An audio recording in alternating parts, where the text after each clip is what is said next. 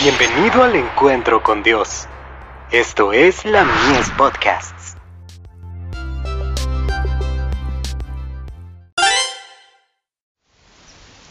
Cada día con Dios. Lumbrera a mi camino. La exposición de tus palabras alumbra, hace entender a los simples. Ordena mis pasos con tu palabra, y ninguna iniquidad se enseñoree de mí. Salmo 119, versos 130 y 133. Vi a un ángel de Dios de pie a su lado señalándole hacia lo alto. Ese ángel sirvió a sus padres y le ha ofrecido su protección, pero a menudo usted se ha apartado de él para seguir sus propios caminos. De ese modo se ha separado de Dios. Feliz el hombre que descubre por sí mismo que la palabra de Dios es lámpara a sus pies y lumbrera su camino, una luz que resplandece en los lugares tenebrosos. Es la guía celestial del hombre. Pero hay tantos, oh, tantos, que no tienen otro guía fuera de las opiniones de los hombres finitos, los prejuicios, las pasiones o sus propios cambiantes sentimientos. Sus mentes se hallan en un estado de excitación e incertidumbre. Padecen constantemente de fiebre mental.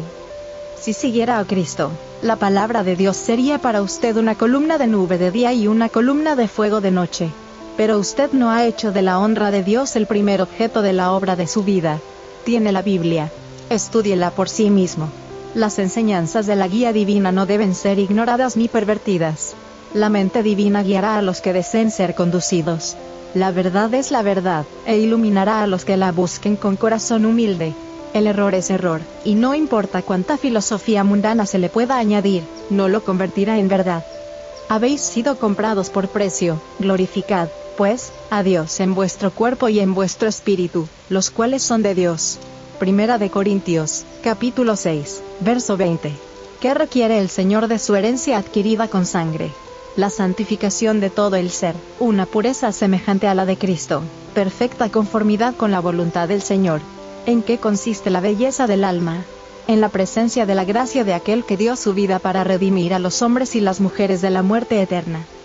No hay súplicas más tiernas, no hay lecciones más claras, no hay mandamientos tan poderosos y protectores, ni promesas tan plenas como las que señalan al pecador la fuente abierta para lavar la culpa del alma humana.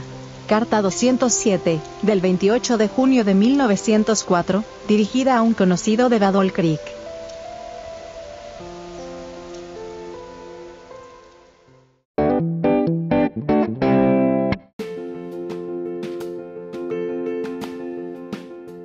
Visítanos en www.ministeriolamies.org para más contenido. Dios te bendiga.